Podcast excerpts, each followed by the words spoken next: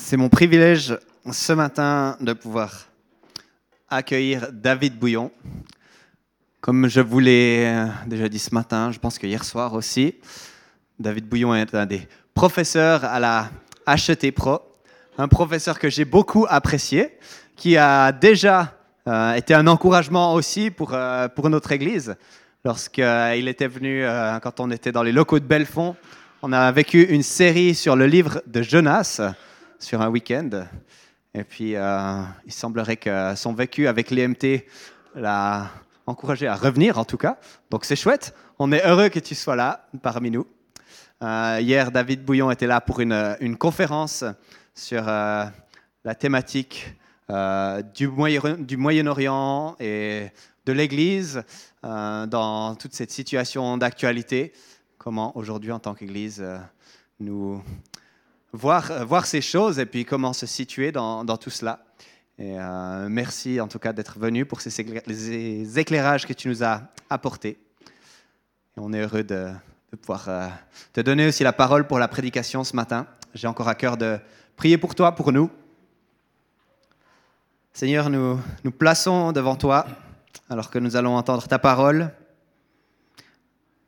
Que tu va aussi nous, parler au travers de ce que tu as mis sur le cœur de David. Eh bien, Seigneur, que nous puissions être réceptifs à ce que toi tu veux dire, ce que tu veux faire. Nous puissions nous laisser nous mettre en route, nous laisser rejoindre par ta parole. Seigneur, bénis aussi David, équipe-le. Continue de placer tes pensées, tes paroles dans sa bouche, Seigneur, et qu'il puisse être un serviteur aussi à l'écoute. Seigneur, c'est en toi que nous nous confions. Amen. Voilà, je vous invite à prendre euh, votre Bible, soit la version papier, soit sur votre téléphone. Peut-être ça va s'afficher, je ne sais pas si le texte va être projeté. Nous sommes dans l'Ancien Testament, dans le premier livre de Samuel, au chapitre 3. Quand Mathieu m'a contacté pour euh, passer ce week-end avec vous, il m'a dit le thème voilà, pour l'année, euh, au niveau des messages, ça va être écoute. Et voilà, moi j'ai tout le temps été pasteur dans l'église réformée, d'abord en Belgique, puis pendant 13 ans en Ardèche en France, puis maintenant comme professeur, je reste aussi impliqué dans une, paroisse réformée, puis voilà, c'est plutôt mon, arrière-plan ecclésial, même si je connais un petit peu les ménonites. J'ai passé une année quand j'avais 18 ans dans une université ménonite aux États-Unis, j'ai découvert là-bas la grande diversité du monde ménonite. Voilà, j'ai même assisté à la construction d'une grange voilà, où tous les ménonites du secteur s'étaient donné rendez-vous, puis en une journée, ils vous montent une grange. C'était assez impressionnant. Mais voilà, ma culture, c'est plutôt le monde réformé. Puis aussi, j'étais beaucoup par mes, mes, parents. Mon père était pasteur. Et puis, euh, j'étais beaucoup dans les milieux charismatiques. Alors, je suis un réformé euh, à la fois tradit, voilà, j'aime la liturgie, puis en même temps aussi, j'aime beaucoup les temps de louange, des fois où on se lâche un petit peu, où on, est juste devant le Seigneur sans se poser trop de questions. Et puis, quand, pendant les 13 années où j'étais pasteur en France, dans les églises réformées, pour les textes du dimanche, on, lit les mêmes textes que les communautés catholiques. C'est une manière de montrer aussi qu'on veut vivre cette unité du corps de Christ. Alors quand je suis arrivé en Suisse, j'ai vu que c'est un peu comme dans le livre des juges, chacun fait ce qui lui semble bon. Hein, dans les cantons réformés, tout ça, il n'y a pas vraiment une liste un petit peu des textes pour le dimanche. Euh, et, donc moi j'ai gardé cette habitude et puis j'ai été voir quelles sont les lectures de ce dimanche dans les églises catholiques. Et 1 Samuel 3, c'est une lecture de ce dimanche. Si tout d'un coup on se transposait à la messe, pas très loin d'ici, on entendrait, j'espère, normalement le prêtre est tenu de lire ce texte de 1 Samuel 3. Et puis c'était vraiment un texte qui convient tout à fait au thème de votre année écoute. Alors, si ce n'est pas projeté, je vais le lire. Alors, prenez la version que vous voulez, hein, euh, celle que vous avez sous la main, mais 1 Samuel 3, moi je vais lire dans la Nouvelle Bible second. Le jeune Samuel officiait pour le Seigneur devant Élie. La parole du Seigneur était rare en ces jours-là les visions n'étaient pas fréquentes. Un jour qu'Élie était couché à sa place, ses yeux commençaient à s'affaiblir, il ne pouvait plus voir. La lampe de Dieu n'était pas encore éteinte et Samuel était couché dans le temple du Seigneur où était le coffre de Dieu. Le Seigneur appela Samuel.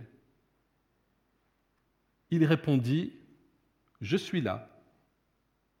Il courut vers Élie et dit, Je suis là, tu m'as appelé Élie répondit, Je n'ai pas appelé, retourne te coucher. Samuel alla donc se coucher. Le Seigneur appela de nouveau Samuel, Samuel se leva, alla trouver Élie et dit, Je suis là, tu m'as appelé. Élie répondit, Mais je ne t'ai pas appelé, mon fils, retourne te coucher. Samuel ne connaissait pas encore le Seigneur. La parole du Seigneur ne s'était pas encore révélée à lui. Le Seigneur appela de nouveau Samuel pour la troisième fois. Celui-ci se leva, alla trouver Élie et dit, Je suis là, tu m'as appelé. Élie comprit alors que c'était le Seigneur qui appelait le garçon. Élie dit à Samuel, Va te coucher, et s'il t'appelle, tu diras, Parle Seigneur, voici ton serviteur, j'écoute. Samuel alla donc se coucher à sa place. Le Seigneur vint et se tint là. Il appela comme chaque fois. Samuel, Samuel, Samuel. Et il répondit, Parle, moi, ton serviteur, j'écoute. Alors le Seigneur dit à Samuel, Je vais faire quelque chose en Israël. Quiconque en entendra parler en restera abasourdi. En ce jour-là, je réaliserai sur Élie tout ce que j'ai dit contre sa maison, du début à la fin. Je lui annonce que je juge sa maison pour toujours, à cause de la faute qu'il connaît. Ses fils ont méprisé Dieu, et lui, Élie, ne les a pas repris. C'est pourquoi je jure, en ce qui concerne la maison d'Élie, qu'aucune expiation ne sera jamais faite pour la faute de la maison d'Élie, ni par des sacrifices, ni par des offrandes. Samuel resta couché jusqu'au matin, puis il ouvrit les portes de la maison du Seigneur. Samuel avait peur. Il avait peur de raconter la vision à Élie. Mais Élie appela Samuel. Il dit, Samuel, mon fils. Et celui-ci répondit, Je suis là. Élie demanda, Qu'est-ce qu'il t'a dit? Je t'en prie, ne me cache rien. Que Dieu te fasse ceci et qu'il ajoute cela si tu me caches quoi que ce soit de tout ce qu'il t'a dit. Alors Samuel lui dit tout. Il ne lui cacha rien. Élie dit, C'est le Seigneur, qu'il fasse ce qui lui plaira. Samuel grandissait, le Seigneur était avec lui, il ne laissait tomber à terre aucune de ses paroles. Ainsi tout Israël, depuis Dan au nord jusqu'à Beersheba au sud, sut que Samuel était accrédité comme prophète du Seigneur. Le Seigneur continua d'apparaître à Silo. Le Seigneur se révélait à Samuel à Silo par la parole du Seigneur.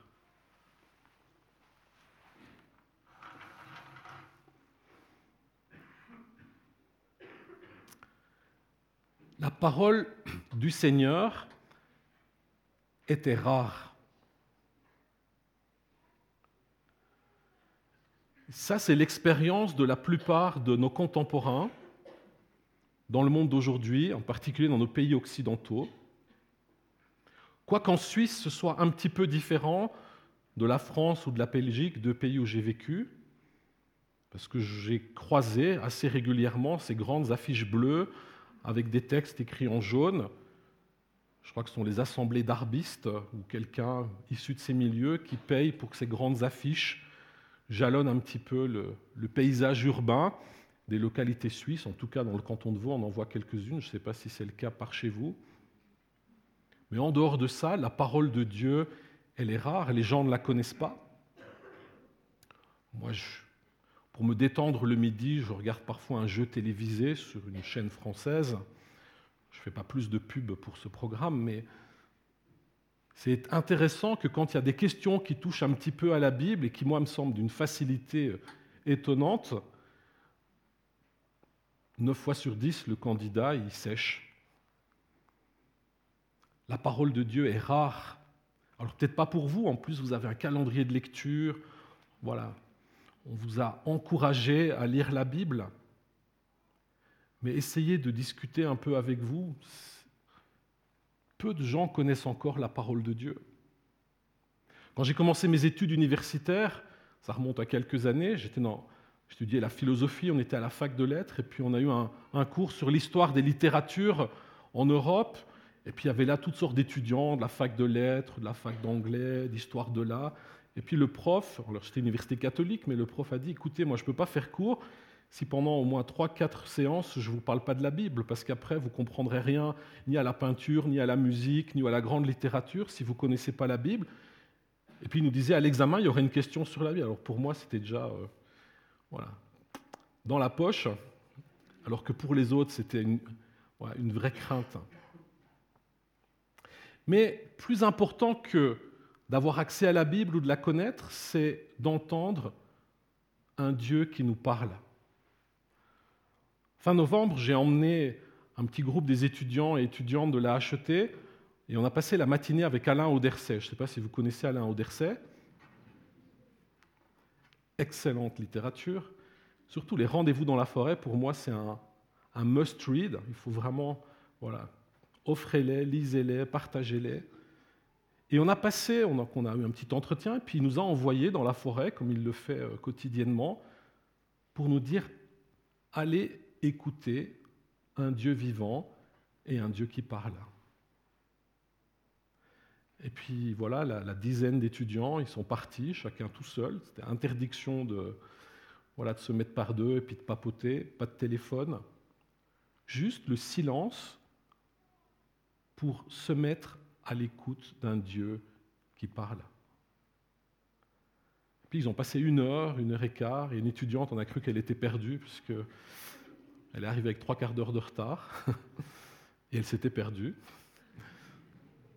Mais tous ont partagé, comme on l'a fait ce matin, ce témoignage que aujourd'hui encore, Dieu parle. Alors ce que j'ai de synthétiser aussi pour les étudiants, c'est quoi la, stratégie de Alain Auderset, qui est finalement la, la, stratégie de tous les chrétiens ou même des juifs avant nous, quand ils se sont mis à l'écoute de Dieu? Et ça se passe en quatre étapes. La première chose, pour que Dieu nous parle, il faut sortir de sa routine. C'est ce que vous avez fait ce matin. J'espère que vous ne venez pas le dimanche dans cette église par routine. Et c'est vrai que pour beaucoup de nos contemporains, si vous osez dire que le dimanche matin, vous n'êtes pas chez vous en train de faire un petit brunch ou d'aller faire du sport ou de faire des loisirs, surtout pour les jeunes, ça fait vraiment bizarre quand on dit à ses copains et copines de 14, 15, 16 ans que le dimanche matin, on est assis sur les chaises d'une église. Parce que ce n'est pas dans la routine de nos contemporains. Mais quand nous faisons ce choix de venir, de consacrer une matinée, nous sortons de notre routine. Et c'est la première chose pour entendre Dieu parler, même si Dieu peut nous parler dans notre cuisine, dans notre douche, dans des endroits tout à fait improbables, mais chaque fois pour que Dieu nous parle, il faut sortir de notre routine. C'est ce que fait Alain Auderset. Il a son atelier, il est très sollicité, il a plein de boulot, maintenant il a une toute petite équipe, mais il essaie de se discipliner de tous les jours, de dire j'ai mon temps à part avec Dieu, voilà. et tant pis pour l'agenda. Première étape, s'extraire de ça. Deuxième chose, faire silence. Je ne sais pas si vous êtes déjà allé à Thésée. Je ne sais pas si vous connaissez Thésée. C'est un lieu dans le centre de la France, en Bourgogne. Il y a une communauté. Ça a été démarré par des, pasteurs réformés juste avant la Deuxième Guerre mondiale. Alors eux, ils voulaient vraiment refaire une vie monastique protestante, ce qui était un peu bizarre, hein, sachant que les réformateurs avaient dit qu'il fallait plus faire ça. Ils voulaient vivre ça, et puis dans les années 60, ils ont été submergés par l'arrivée de jeunes. C'était l'époque où, euh, si on ne partait pas à Katmandou, hein, on partait à Thésée. mais dans les deux lieux, on essayait un peu de, fumer des choses pas très recommandables. Les, frères Thésée ont dû un petit peu aussi gérer ça, mais ils ont été complètement dépassés par cet afflux de jeunes qui sont venus d'abord de France, des pays voisins, maintenant de toute l'Europe, voire du monde entier. Et si vous êtes dans un office à Thésée, et je pense que même quand on est évangélique, on peut y aller sans craindre de faire quelque chose de grave ou qui déplairait à Dieu, dans un office de Thésée, on va lire la parole tous les jours, trois fois par jour, et puis il va y avoir huit minutes de silence. Imaginez que j'ai lu ce texte de, 2 Samuel, de 1 Samuel 3, et puis je vous ai dit, OK, pendant 8 minutes, on va faire silence. Mais au lieu que je prêche 30 minutes, j'en aurais eu plus que 22. Et puis je suis déjà, je ne sais pas combien. Mais c'est étonnant ce qu'on reçoit, et puis comment c'est difficile d'entrer dans le silence et dans l'écoute pour que vraiment Dieu nous parle. Ça, c'est la deuxième étape. Sortir de sa routine faire silence, se calmer, arrêter un petit peu euh, le moulin à pensée qui tourne dans la tête et puis tout, euh, tout ce qu'on on pense qu'on va devoir faire.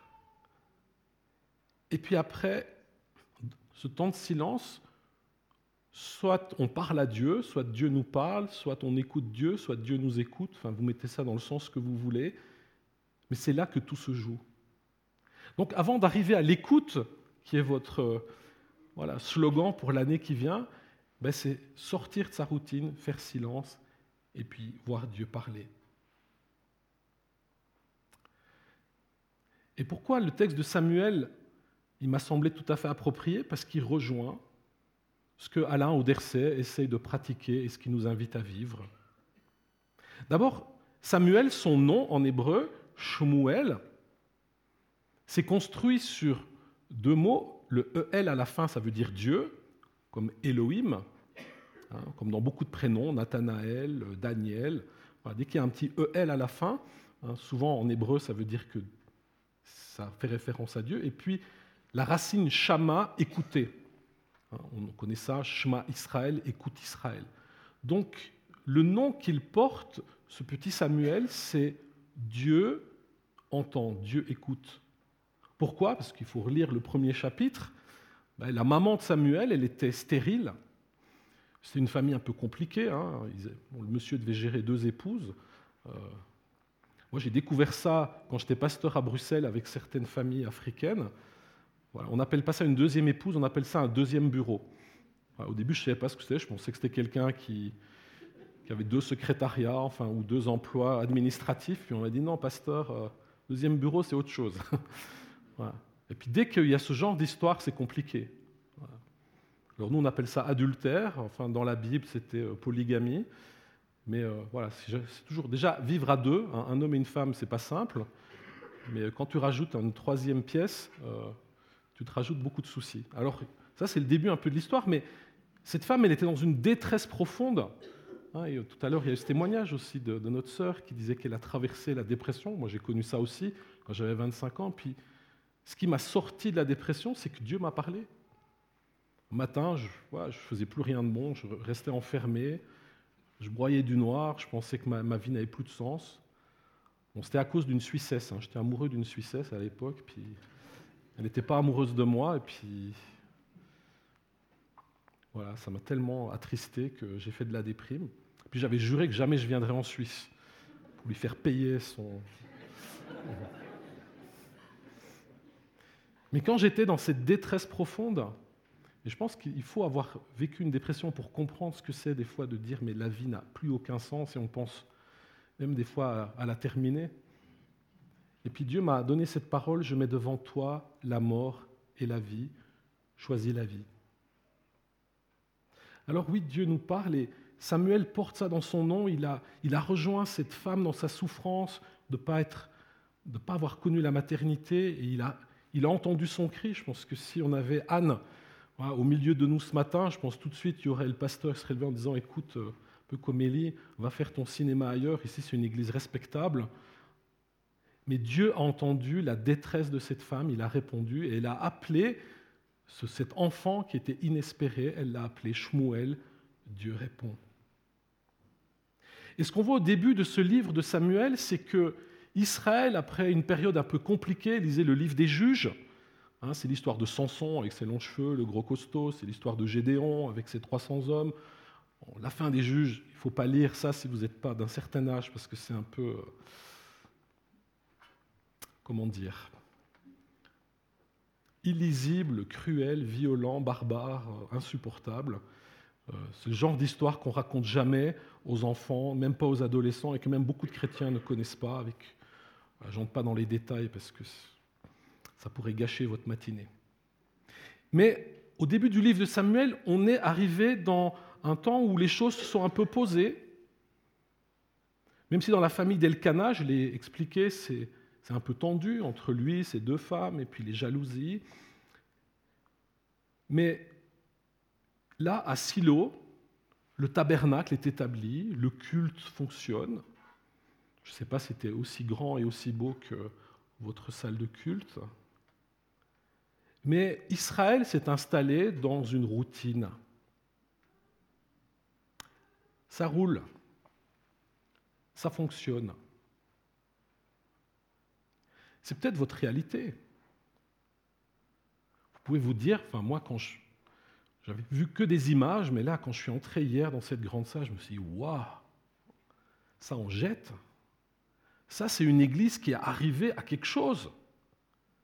Maintenant, ils peuvent se dire, c'est bon, on a un super lieu de culte, on a plein de salles, on a une sono, on a tout ce qu'il faut, on a une équipe louange, une équipe pastorale. Ça baigne. Le problème, c'est qu'on voit dans cette histoire de Samuel, c'est que quand ça fonctionne trop bien, c'est là que ça commence à dysfonctionner. L'adversaire n'aime pas les choses qui fonctionnent bien pour Dieu. Quand Dieu avait créé Adam et Ève dans un magnifique jardin, c'était génial. Ils auraient pu avoir la meilleure des vies, sauf qu'il y a un serpent qui s'est glissé là-dedans et puis qui a fait capoter le projet de Dieu. Et on pourrait relire toutes ces histoires de l'Ancien Testament ou même déjà aussi dans le Nouveau Testament. Dès que les choses commencent à trop bien fonctionner, c'est là qu'il faut se mettre en mode vigilance. Parce que l'ennemi ne cherche rien d'autre que de mettre des bâtons dans les roues et de casser tout ça. En livre des actes, par exemple, c'est magnifique, Pierre prêche, 5000 convertis, l'Église est en pleine expansion, ils ont de l'audace, on les intimide, ils foncent. Et puis il y a cette petite histoire un peu étonnante avec Ananias et Saphira qui se termine c'était mon premier sujet d'étude biblique comme jeune pasteur. Les membres de l'Église m'avaient mis la barre assez haut. Expliquez-nous, Ananias et Saphira, pourquoi ils ont dû mourir.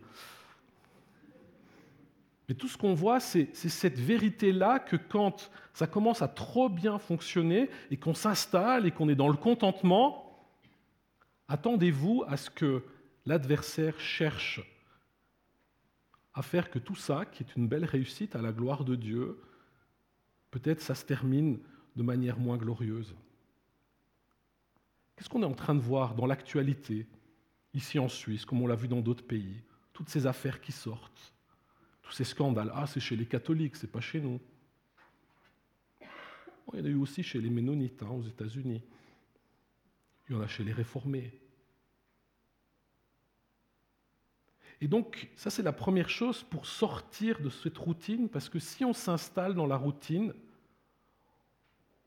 on devient fragile. On se berce d'illusions. On croit que c'est bon et que ça va continuer.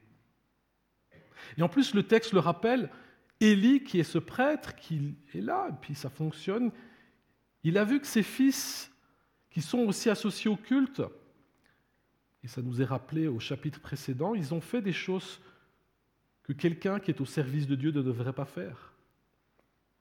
Quand on amène les viandes pour les sacrifices, qu'est-ce qu'ils font? Ils prennent les meilleurs morceaux et disent Écoute, de toute façon, Dieu, t'es loin, t'es au ciel, contente-toi des parties médiocres. Ils sont dans un esprit de. Ouais, ils sont centrés sur eux-mêmes, de cupidité. ça pourrait exister, on pourrait transposer ça dans plein de, de manières d'être. Mais Élie a laissé faire. Parce qu'en gros, ça n'empêche pas les choses de fonctionner. Alors quand Dieu voit son peuple ou quand Dieu voit son Église qui s'installe dans cette routine du ça fonctionne, ça roule, ça baigne, mais Dieu se met aussi en mode routine. Il se met en mode veilleuse. La lampe de Dieu n'était pas encore éteinte, mais c'était pas loin. La parole de Dieu était rare. Il y avait quasiment plus de vision. Dieu s'est mis un petit peu en retrait, puisqu'il dit, puisque vous voulez fonctionner, fonctionnez, puisque vous n'avez plus besoin de moi, puisque vous n'appelez pas ma présence, puisque vous n'aspirez pas à être vraiment consacré comme mon peuple, eh ben, faites votre routine. Et c'est vrai que c'est déroutant quand Dieu se met aux abonnés absents. Dans l'histoire du christianisme, c'est quelque chose que j'enseigne aussi dans un des cours, quand on parle de la mystique, il y a des grands mystiques de l'histoire du christianisme qui ont parlé de la nuit obscure, de ces moments où on a l'impression que ce Dieu à qui on a donné toute sa vie, tout d'un coup, il répond plus, ou qu'il ne répond pas assez vite, ou qu'il ne répond pas du tout, ou qu'il n'est pas là. Ça a été très étonnant quand Mère Teresa, qui était presque une sainte vivante, qui s'était occupée des pauvres en Inde, qui les ramassait dans la rue, qui essayait de leur donner une fin de vie digne, quand on a découvert ses écrits après sa mort, où elle disait, mais pendant des années, j'avais l'impression que le ciel était d'airain, et que même si tout son ministère est parti sur une révélation de Jésus, qui lui a dit, ben, euh, j'ai soif, et puis elle a vu, comme si elle avait vu Jésus dans, là, dans les rues de l'Inde, et elle a dit, je me mets au service, puis tout d'un coup, pendant des années, une espèce de désert à traverser, comme si Dieu s'était mis aux abonnés absents. Alors je ne pense pas que dans votre Église ce soit le cas, heureusement qu'il y a beaucoup de lieux où Dieu est bien présent et où Dieu se révèle. Mais c'est vrai que dans notre monde, de manière globale, pour la plupart de nos contemporains, Dieu n'est pas là. On l'évoquait hier avec le conflit du Moyen-Orient, mais on pourrait dire ça de tant de lieux du monde. Où est Dieu dans la bande de Gaza? Et les Juifs se sont demandé où est Dieu quand le Hamas nous a attaqués. Et au Congo, ils se demandent la même chose. Où est Dieu quand des millions de gens sont massacrés? Où est Dieu quand euh, il y a des, catastrophes, quand il y a des choses épouvantables qui se passent? Alors c'est vrai que Dieu accepte de se mettre en retrait. Mais comme c'est un Dieu vivant et un Dieu qui parle, quand même très très vite, il a besoin de renouer le contact. Et c'est ce qu'il fait avec ce petit Samuel, qui ne connaît pas encore grand-chose. En plus, il n'a même pas choisi d'être là. C'est sa mère qui l'a dédié au culte de Dieu. Mais il se met à parler. Et là aussi, j'ai cherché dans, la Bible, j'ai souvent ça quand je, je travaille le texte biblique, c'est de voir où quelque chose apparaît pour la première et pour la dernière fois dans la Bible. Alors souvent c'est dans la Genèse, souvent c'est dans l'Apocalypse, mais pas toujours. Mais la première fois où Dieu parle à un être humain, c'est dans Genèse 2, quand il a façonné Adam, qu'il lui a insufflé son souffle. La première manière qu'a Dieu de parler à un être humain, c'est de le commander.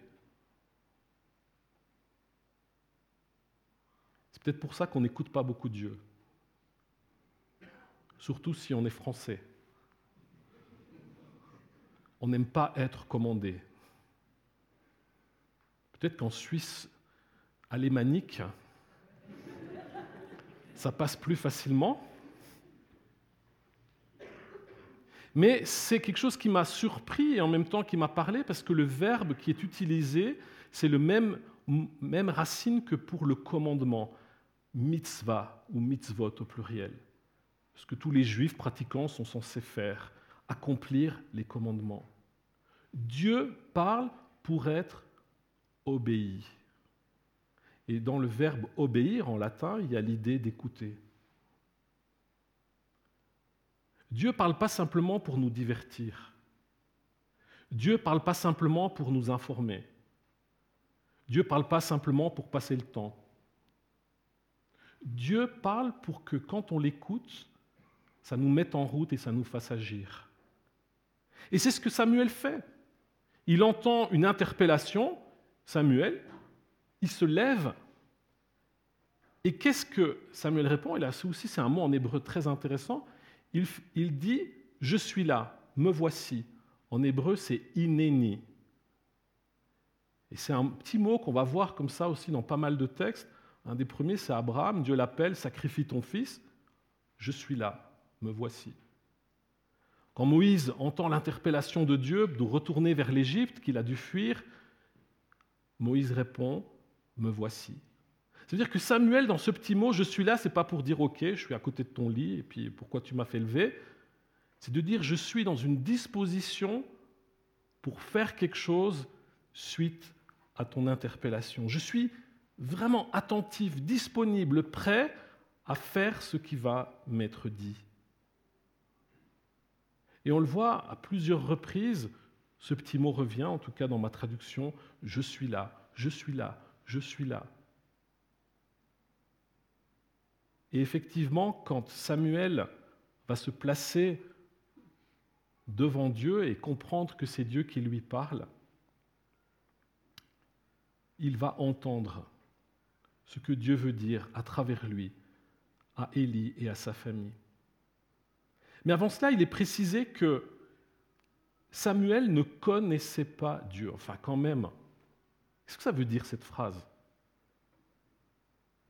Il est israélite, il sait que sa naissance c'est un miracle, il travaille dans le temple, là où tous les jours, peut-être des centaines de personnes viennent prier et accomplir des sacrifices, et on nous dit qu'il ne connaît pas Dieu.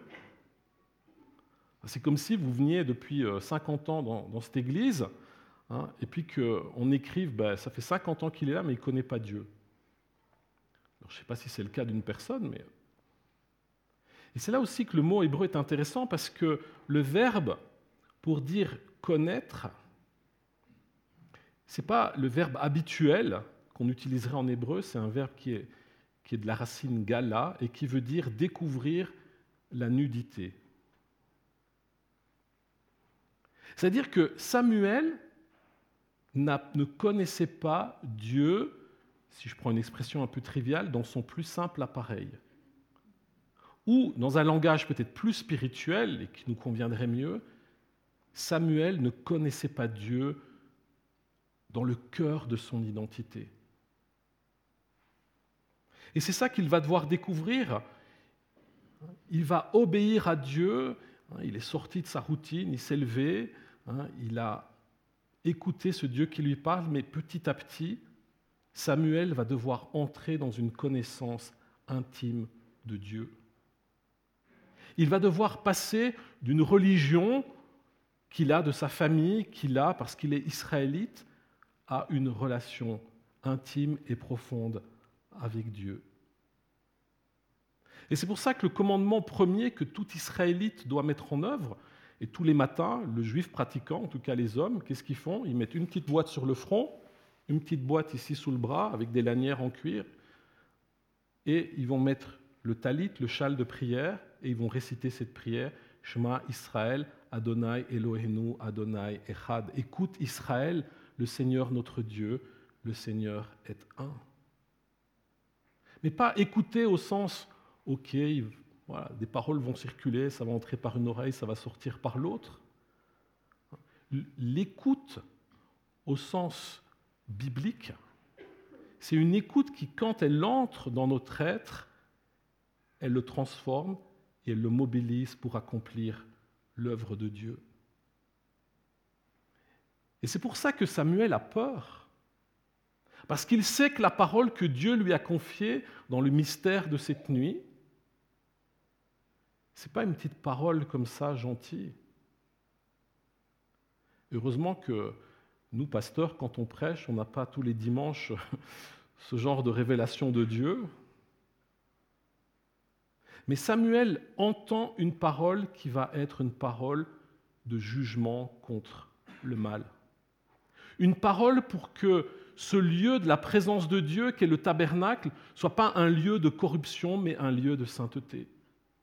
Il va entendre une parole pour que Élie, qui s'est installé dans le compromis, parce que ce sont ses fils et qu'il faut passer l'éponge, qu'il comprenne que Dieu ne vit pas avec des êtres qui sont adeptes du compromis. Entendre Dieu, Et si c'est le message pour toute votre année, ça va avoir un impact parmi vous. Dieu ne va pas simplement vous parler pour vous instruire, pour vous faire un petit cours de catéchisme, pour vous passer un peu de crème, pour vous encourager, pour vous dire Ah, je vous aime bien, vous êtes une chouette église, vous avez un super endroit, c'est magnifique, continuez. Non, Dieu va vous parler parce que même si vous êtes arrivé à quelque chose qui l'honore et qui le glorifie, Dieu veut vous entraîner plus loin. Pas forcément d'être plus grand, mais d'être plus consacré, plus profond, plus sérieux. Et il va le faire au travers de Samuel. Je vais m'arrêter là parce que le chapitre se termine. Mais on connaît la suite de l'histoire. Samuel va grandir et là aussi, c'est vraiment interpellant que le chapitre commence, Samuel est tout petit, il ne connaît pas la voix de Dieu. Et quelques versets plus loin, le chapitre se termine, il a grandi. Et on nous dit que Samuel ne laissait tomber à terre aucune parole. C'est-à-dire que pour lui, il n'y avait rien qui était sans importance. Toute parole de Dieu était précieuse. En 2016, comme pasteur, j'étais dans l'église réformée, puis on a passé une phase très très difficile. Il y avait beaucoup de questions qui étaient là, et euh, J'étais très bousculé, puis je me suis donné le défi de lire la Bible en six mois. Et tous les jours, alors j'ai arrêté de regarder Netflix, j'ai arrêté de passer du temps sur Facebook, sur WhatsApp, sur tous ces choses. J'ai arrêté de jouer à Candy Crush. C'est une vraie addiction. Et moi, comme je suis quelqu'un d'addictif, il faut vraiment que je fasse attention. Et, tous les jours, j'ai pris entre 40 et 50 minutes pour lire. Alors, je lisais 10 chapitres alors c'était un plan de lecture, alors c'est dix chapitres dans différentes parties de la Bible. Mais ce qui était impressionnant, c'est comment la parole de Dieu, vraiment à haute dose, c'est presque de l'overdose, hein, mais la parole de Dieu à haute dose, ça m'a remis sur pied, ça m'a transformé. Écouter Dieu, ce n'est pas un loisir. Ce n'est pas quelque chose, ok, j'ai une heure, Seigneur, le dimanche entre 10h et 11h30. Hein, ça se fait 90 minutes pour toi, puis pour le reste, fous-moi la paix. Hein, je fonctionne très bien. Non, écouter Dieu, c'est quelque chose qui va avoir un impact non seulement sur ma vie, sur la vie des autres, mais sur la vie du monde. Si Samuel s'était pas levé, si Samuel n'avait pas répondu à Dieu, si Samuel avait méprisé comme les fils d'Élie la parole de Dieu, il n'aurait pas été choisir le jeune David. Et s'il n'avait pas choisi le jeune David, il ne serait pas devenu le roi. Et si David n'avait pas été roi, il ne serait pas devenu le symbole du Messie. Et si Samuel n'avait pas, en choisissant David, préparé le chemin du Messie, Jésus n'aurait pas pu venir. Et si Jésus n'était pas venu, nous n'aurions aucune échappatoire pour sortir de l'emprise du péché et de la mort. Sans doute que Samuel, ce soir-là, il ne s'est pas dit tout ça mais Dieu le savait. En appelant Samuel et en trouvant un jeune garçon prêt à répondre et prêt à écouter, c'était tout le plan du salut qui se réactivait après une période un petit peu compliquée et de compromission. C'est pour ça que le message est tout simple pour vous. Tout au long de cette année, si vous écoutez Dieu, seul ou en communauté, ce que vous allez entendre de Dieu, ce qui va être suscité en vous, ce n'est pas simplement pour l'Église évangélique ménonite de Tavannes et alentour, c'est qu'à travers vous, Dieu veut accomplir son projet de salut pour ici, pour la Suisse, pour l'Europe et pour le monde. Probablement que dans votre communauté, vous avez des membres peut-être qui sont dans des projets missionnaires dans d'autres contrées du monde. Ce que vous vivez, vous, ici, va les impacter là où ils sont. C'est quelque chose qui était très étonnant aussi quand il y a eu ce mouvement de réveil chez les frères moraves au XVIIIe siècle avec le comte de Zinzendorf. Les moraves, pendant 100 ans, ils ont fait une veille de prière 24 heures sur 24, 7 jours sur 7. Et les moraves ont été, au XVIIIe siècle, l'église qui a envoyé le plus de missionnaires aux quatre coins du monde. Pourtant, ils n'étaient pas des dizaines de milliers, parce qu'ils ont écouté Dieu. Et à travers ce petit mouvement de réveil, quelque part vers la Hongrie et la Tchéquie, Dieu a touché aussi un homme qui s'appelait John Wesley, qui va faire naître le mouvement du méthodisme. Et à travers John Wesley, le méthodisme, c'est William Booth, fondateur de l'armée du salut, qui va être touché. ce que l'on voit à la fois dans le texte biblique et dans l'histoire de la foi, c'est que Dieu, quand on l'écoute, il démultiplie la petite réponse que nous pouvons apporter. Et c'est pour ça que j'ai beaucoup de joie et beaucoup d'espérance en étant au milieu de vous ce matin, c'est que ce n'est pas juste pour vous encourager dans votre projet de l'année avec un message que j'espère pertinent, mais c'est vraiment de prier pour que, à travers vous, des choses que vous ne soupçonnez pas, comme Samuel ne le soupçonnait pas, que des choses se passent. Que peut-être jaillissent des vocations dans votre communauté, parmi des jeunes ou des moins jeunes, qui vont avoir un impact qui va être juste étonnant et qui va manifester que Dieu reste un Dieu qui aujourd'hui encore veut que nul ne se perde et que tous viennent à la connaissance du salut. Mais pour ça, il a fallu sortir de sa routine. Il a fallu prendre un peu de silence. Il a fallu entrer dans ce dialogue avec Dieu, lui dire des fois tout ce qu'on a sur le cœur et puis entendre aussi tout ce qu'il a sur son cœur. Et puis finalement faire ce que Alain Auderset fait tous les matins ou tous les jours, prendre ce petit rendez-vous. Et puis dans ce petit rendez-vous, Dieu, il libère sa puissance, son action, son salut, sa grâce, son pardon et sa victoire. Je vous invite à prier.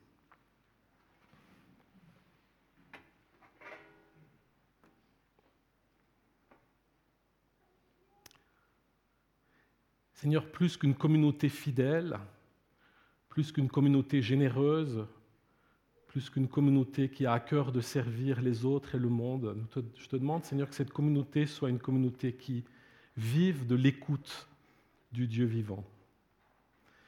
Seigneur, au seuil de cette année, je ne sais pas si je suis le premier à lancer le message sur l'écoute, mais Seigneur, je te prie que tout au long de l'année, tu inspires les différentes personnes qui, depuis cette estrade, vont apporter ce message sur l'écoute pour que cette communauté puisse se développer en profondeur et en pertinence pour ce monde que tu aimes.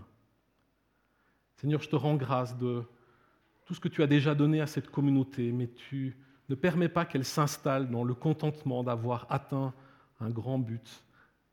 Mais Seigneur, qu'elle puisse te redonner tout, pour qu'à partir de ce don confiant en ta fidélité, il puisse entrer maintenant aussi dans une saison nouvelle, une saison qui te glorifie. Seigneur, je te prie aussi pour que l'ennemi soit tenu éloigné. Lui qui cherche toujours à détruire l'œuvre que tu fais. Lui qui vient mettre de la confusion dans notre écoute en nous disant Dieu a-t-il réellement dit? Seigneur, nous voulons regarder à toi, Jésus seul, toi qui as vaincu l'ennemi, toi qui as cloué sur la croix sa malfaisance, sa nuisance et tout ce qui l'accompagne. Et Seigneur, nous te demandons que ce lieu soit comme le sanctuaire de Silo, comme le tabernacle du désert, comme le temple de Jérusalem, un lieu où tu manifestes ta gloire sans compromis. Merci de ce que tu es ce Dieu qui écoute. Tu es aussi ce Dieu qui nous parle ce Dieu qui nous conduit. Béni soit ton nom, Seigneur, maintenant et à jamais. Amen.